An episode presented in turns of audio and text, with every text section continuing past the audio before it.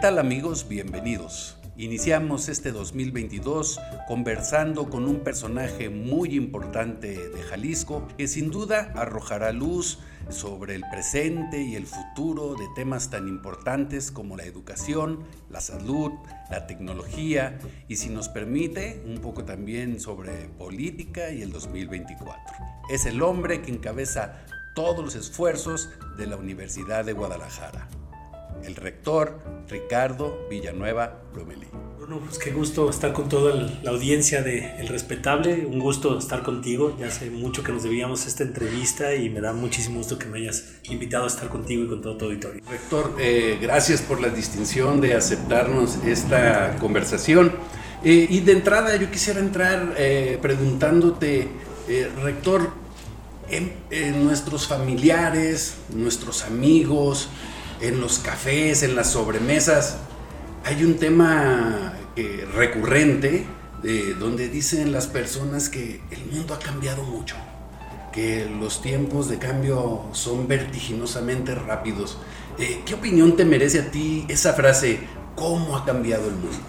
Bueno, yo lo que creo es que el mundo siempre cambia. Lo cierto es que cada vez cambia más rápido. O sea, si alguien lo durmieran en el año 1500 y lo despertaran en el 1700, pues vería un mundo muy similar al que lo, durmió dos siglos después. Pero si ahorita alguien lo duermes en 1950 y lo despiertas en 2020, dice qué pasó. Y si lo duermes en el 2020 y lo despiertas en 2030, estoy seguro que va a decir qué pasó en este mundo. O sea, lo cierto es que el mundo cada vez cambia más rápido y la velocidad del cambio sí es algo que nos debe preocupar y, a instituciones como la nuestra, como la Universidad de Guadalajara, ese cambio repercute tan gravemente en nuestros estudiantes que un dato que es dramático es que el 70% de nuestros estudiantes no existe el empleo al que se van a dedicar hoy, Bruno. Entonces, ¿qué tiene que enseñar una institución que no sabe a lo que se, o que no existe el empleo que se va a dedicar a sus alumnos, pues es un reto que las instituciones de educación superior debemos abordar. ¿Hacia dónde va el mundo en este momento? ¿Hacia dónde visualizas que va el mundo? Bueno, eh, yo creo que hay temores porque eh, eh, el mundo, hace poquito veía una película que por cierto recomiendo, Don't Look Up, que salió en, Netflix, que es una sátira de, de cómo el, el mundo corre riesgos y a veces la humanidad no nos damos cuenta. Yo creo que el mundo está corriendo riesgo, sobre todo el del cambio climático. Me parece que es, el, consumo y el hiperconsumo que tiene la humanidad sí es un riesgo para la humanidad. Nos estamos suicidando, ¿no?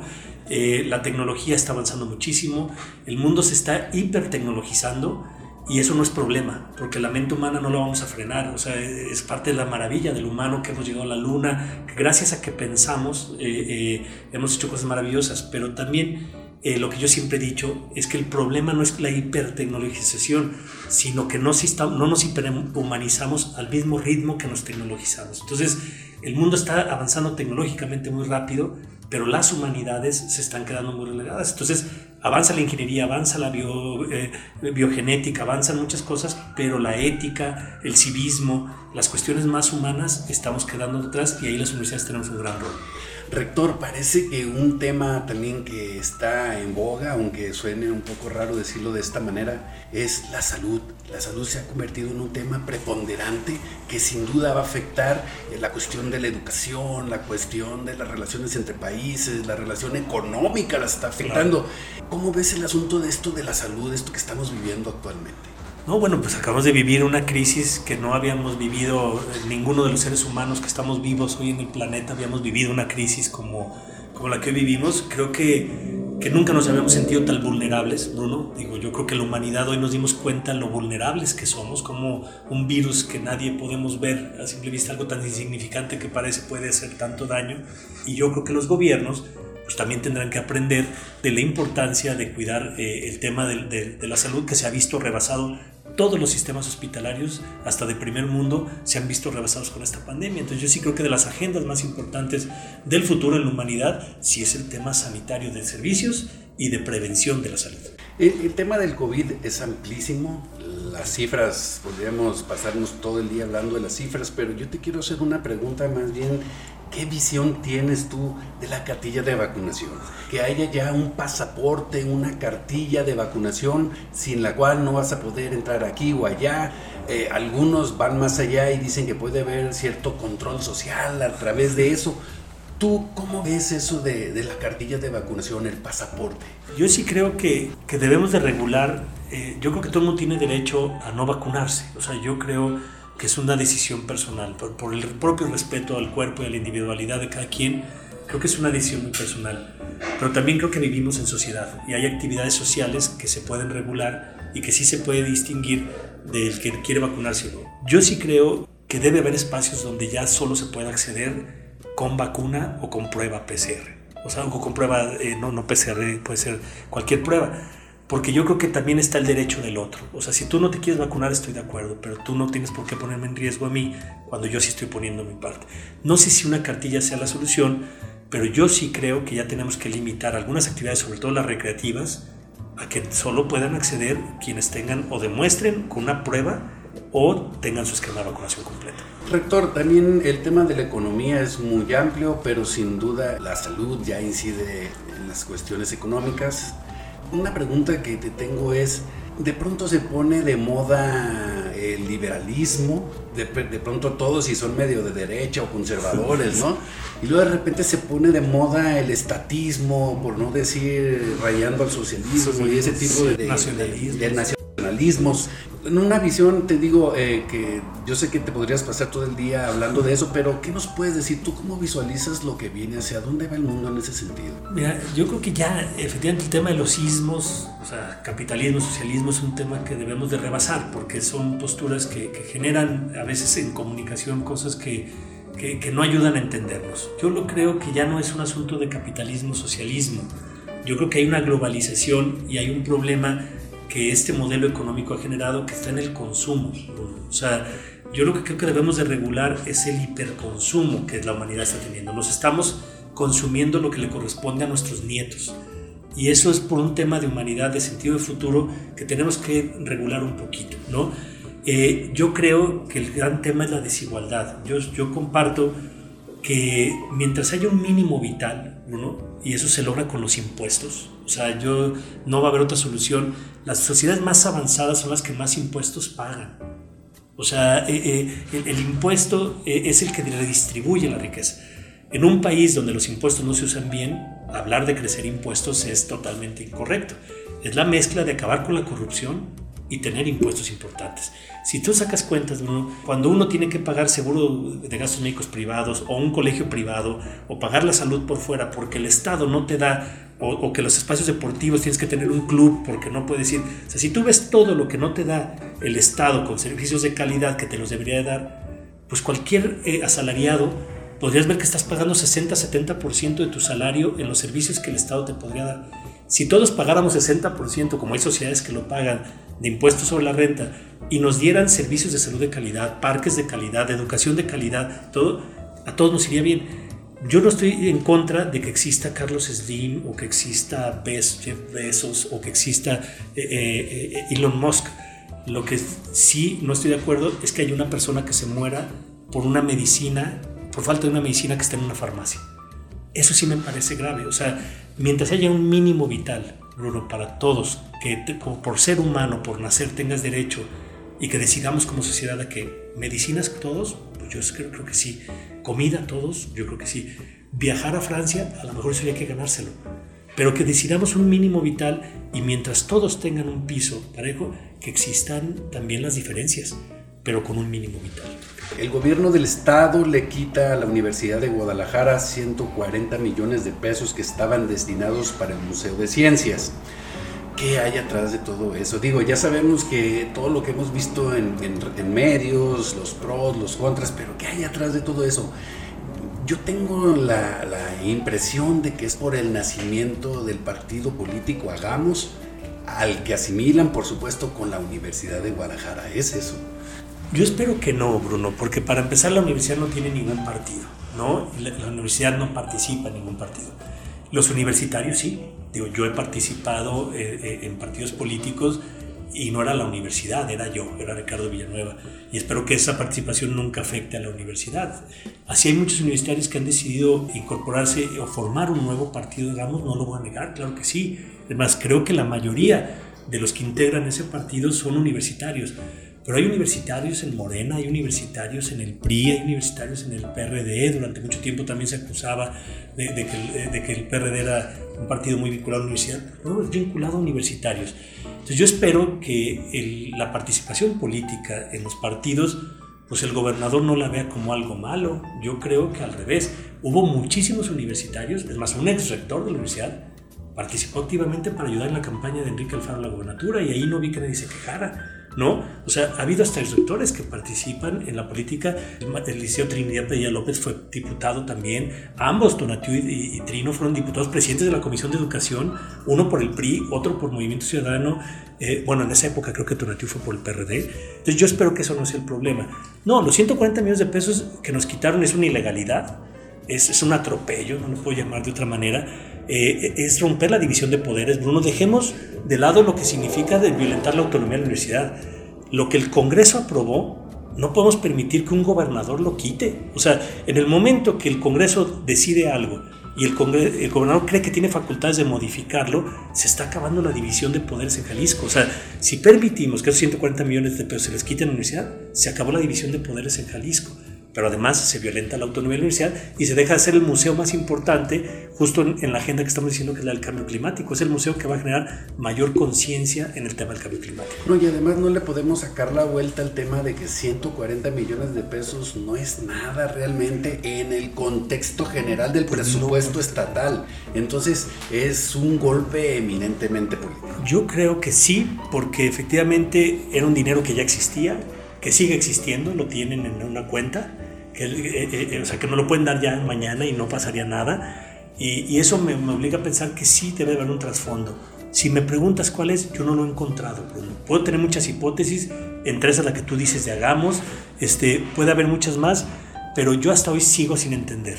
Pero sí podemos hablar de qué gana uno y qué gana otro en esta demostración de fuerzas. Por ejemplo, seguramente el gobernador dice, bueno, aquí no me van a marcar la agenda, ¿verdad? Dos, les voy a demostrar, así como, les voy a demostrar quién es el que mata aquí en Jalisco. Tres, esos de hagamos, ustedes creen, cuatro, ya cada quien por su lado y en este momento todo lo que hicimos es borrón y cuenta nueva y de hoy en adelante ustedes con lo suyo y yo con lo nuestro.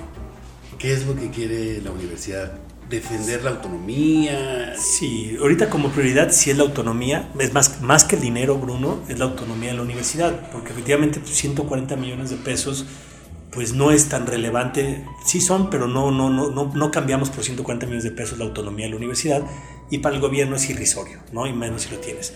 No, si es por demostrar autoridad, nadie se la regateamos y se lo digo aquí en tu programa, gobernador, todos entendemos que tú eres el jefe del Estado y mientras se respete la autonomía de la universidad, la universidad te reconocerá como el jefe del Estado de Jalisco, ¿no?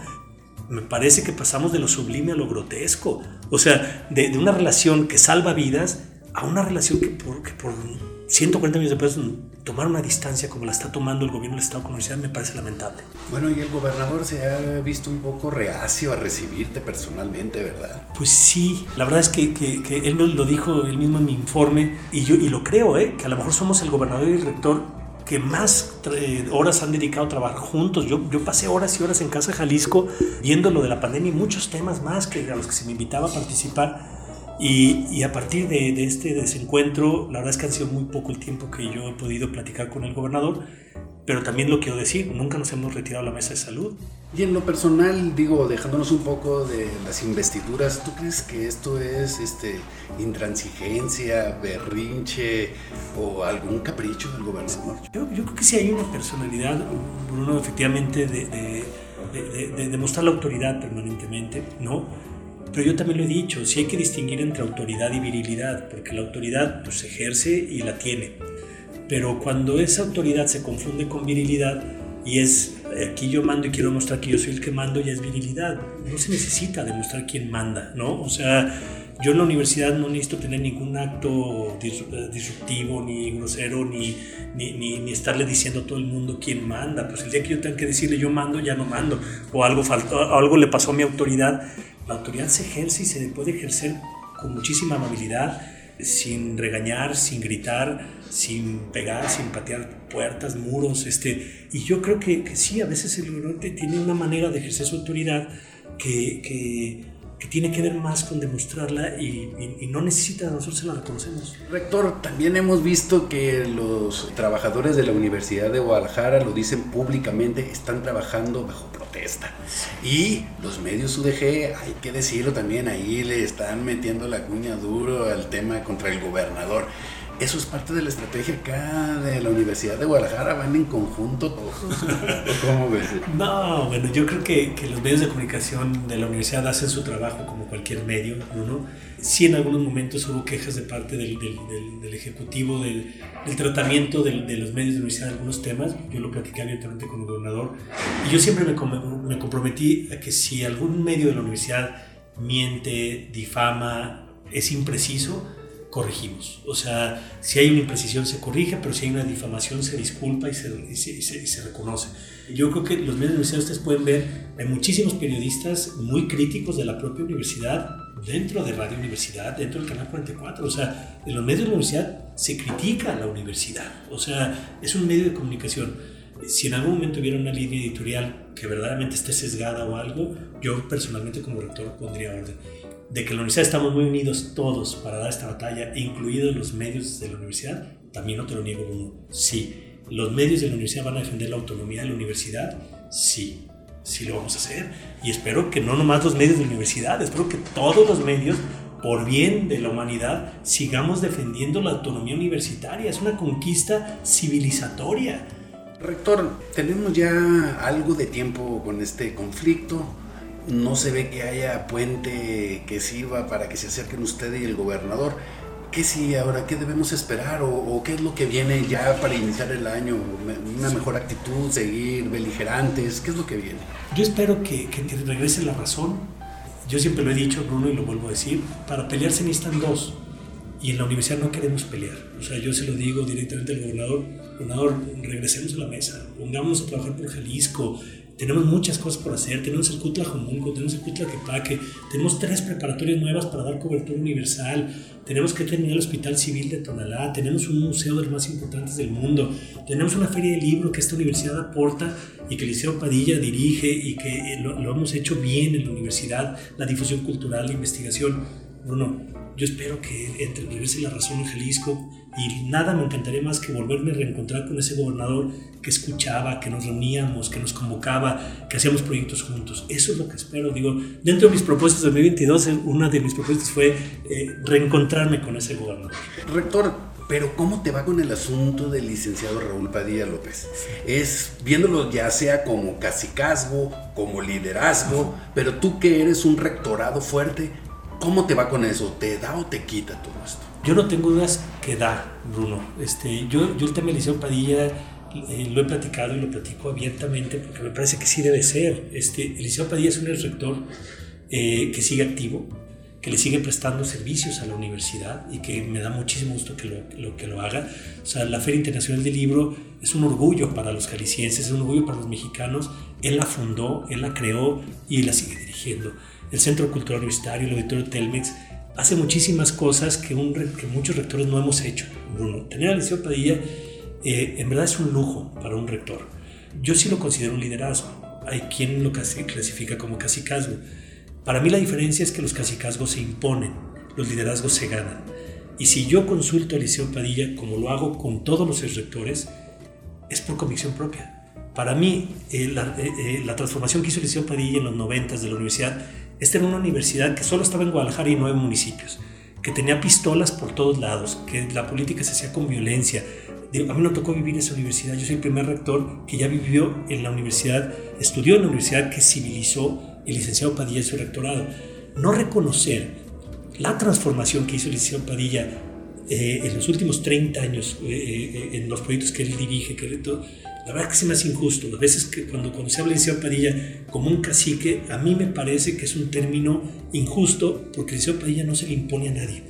Él lo más que te da es su opinión, pero yo se los dice el rector general, el que lo busca soy yo, el que le pide consejo soy yo, pero cuando no le hago caso, cuando no eh, tomo su consejo, nunca ha habido un problema. Ah, pero los consejos que le he hecho caso no quiere decir que bien me han salido Entonces, para mí es muy positivo la influencia del Liceo Padilla, que tendrá sus defectos, que tendrá todo, me imagino que sí, como todos los seres humanos, pero para esta universidad, a mí me parece que esta universidad en los últimos 30 años, Bruno, creció más que en los 200 años anteriores.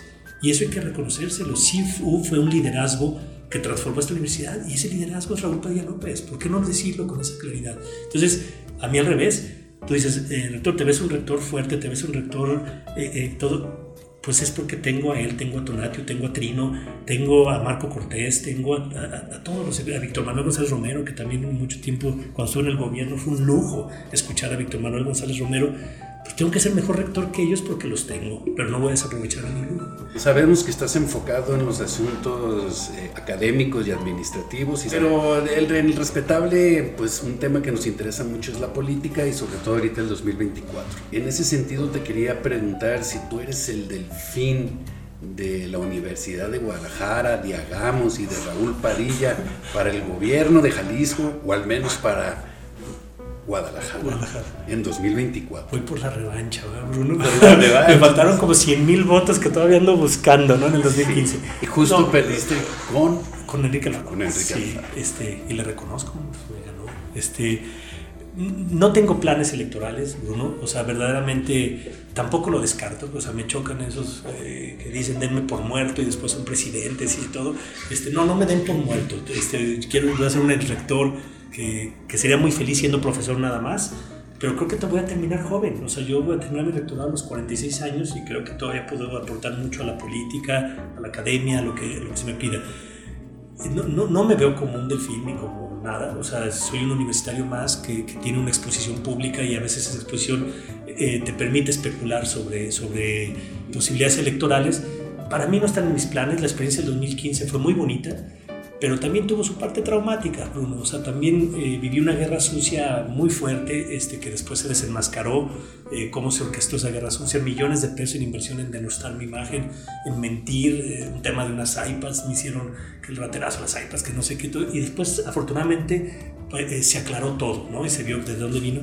Y eso yo creo que a la universidad ahorita, que el rector tuviera aspiraciones electorales, le hace un daño a la institución. Mi sueño, Bruno, lo sabe todo el mundo que me conoce, era ser rector. Y no voy a desperdiciar un solo día de mi rectorado pensando en otra cosa que no sea ser un buen rector. Si siendo buen rector, eso me abre algunas otras posibilidades en la vida pública, tampoco te niego que, que, es, una opción para mí. Pero que algún día quise ser presidente municipal de Guadalajara, sí lo quise. Que a cualquiera que le guste la política también le gustaría ser gobernador, sí. Pero a mí lo que yo quería es ser rector y ya soy. Entonces ya no le pido tanto a la vida. Eh, pero, pero estaré al pendiente de qué oportunidades hay, pero ahorita quiero concentrarme en un buen rector.